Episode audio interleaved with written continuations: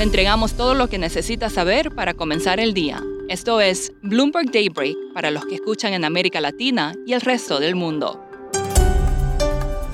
Buenos días y bienvenido a Daybreak en español. Es 20 de enero de 2022. Soy Eduardo Thompson y estas son las noticias principales.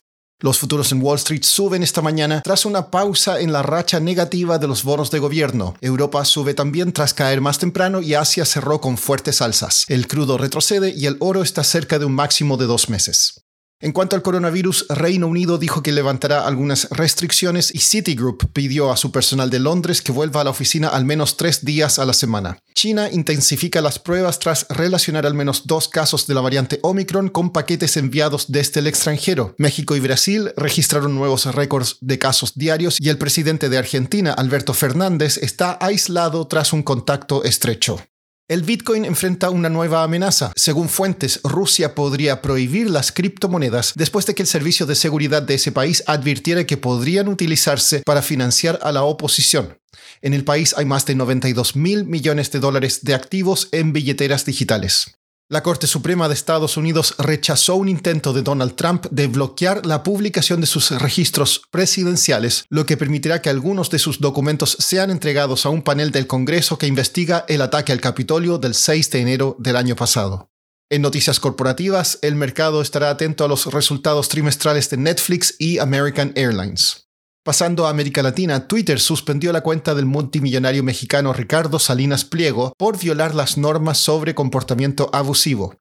Se eliminaron tweets recientes en los que invitaba a sus seguidores a un concurso de memes burlándose de ciertas personalidades de los medios mexicanos el gobierno de Venezuela busca abrir vías de comunicación con inversionistas internacionales. Según fuentes, un equipo de asesores encabezado por Patricio Rivera conversó una hora con al menos 24 tenedores de sus bonos y administradores de fondos de Estados Unidos y Europa. Discutieron oportunidades en las industrias del petróleo y turismo. En Perú, el desastre causado por un derrame petrolero en la refinería La Pampilla sigue extendiéndose. El gobierno atribuyó esto por la falta de un plan de contingencia de su operadora, la empresa española Repsol. En Chile, los activos recientemente han estado en racha positiva desde la segunda vuelta presidencial de diciembre. El último chat de mercado, moderado por la periodista Valentina Fuentes, explora si esta racha podrá seguir. Primero escuchamos a Daniel Soto, jefe de estrategia de inversión de Sura Asset Management.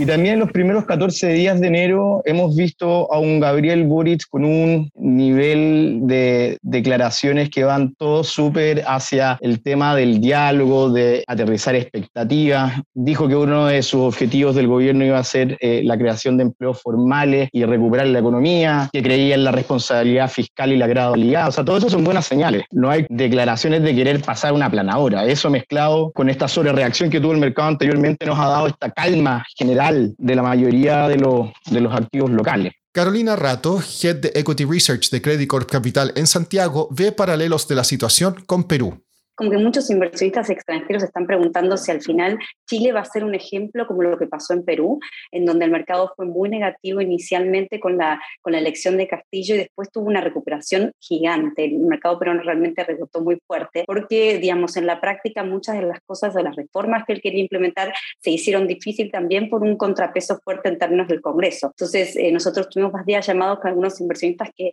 entraron en, en, el, en, el, en el fondo en el bottom, en el caso de Perú, esperando una moderación y esa es la expectativa que tienen respecto de Chile y en general han sido los mayores compradores en el fondo en el mes de enero, donde vimos un rebote de la bolsa local. Y Felipe Alarcón, economista de Euroamérica, comenta quiénes serían los favoritos del mercado como ministro de Hacienda en un gobierno de Gabriel Boric. Y Guillermo Larraín fue el que en definitiva redondeó el, tema del, de las FP, que por lo menos a varios nos dejó un poquito más, más tranquilos. Tiene, bueno, sobre todo su expertise viene mucho por ese lado, yo creo que sería un, muy, muy positivo. Tal vez la única pedra de tope es su militancia, que es como eh, él es demócrata cristiano, eh, y ahí el, el, el, tema de las coordinaciones políticas puede enchamparse un poquito. Hay dos, otros dos candidatos, uno sería increíble, pero lo veo poco probable, que algunos creen que tiene chance, uno es, es precisamente Mario Marcel. Yo creo que el, mercado aceleraría mucho un nombre como ese. Por último, tras noticias de que Hong Kong sacrificaría a miles de hámsters y otras mascotas por posibles contagios de COVID, The Financial Times informó que algunos residentes adinerados están coordinando para arrendar aviones privados y así sacar a sus perros, gatos y conejos de la zona. Pagan hasta unos 26 mil dólares cada uno. Eso es todo por hoy. Soy Eduardo Thompson. Gracias por escucharnos. Conocer todas las noticias que necesita para comenzar el día, revise Daybreak en español en la app Bloomberg Professional. También puede personalizar Daybreak para recibir las noticias que desee. Eso es todo por hoy. Sintonice mañana Bloomberg Daybreak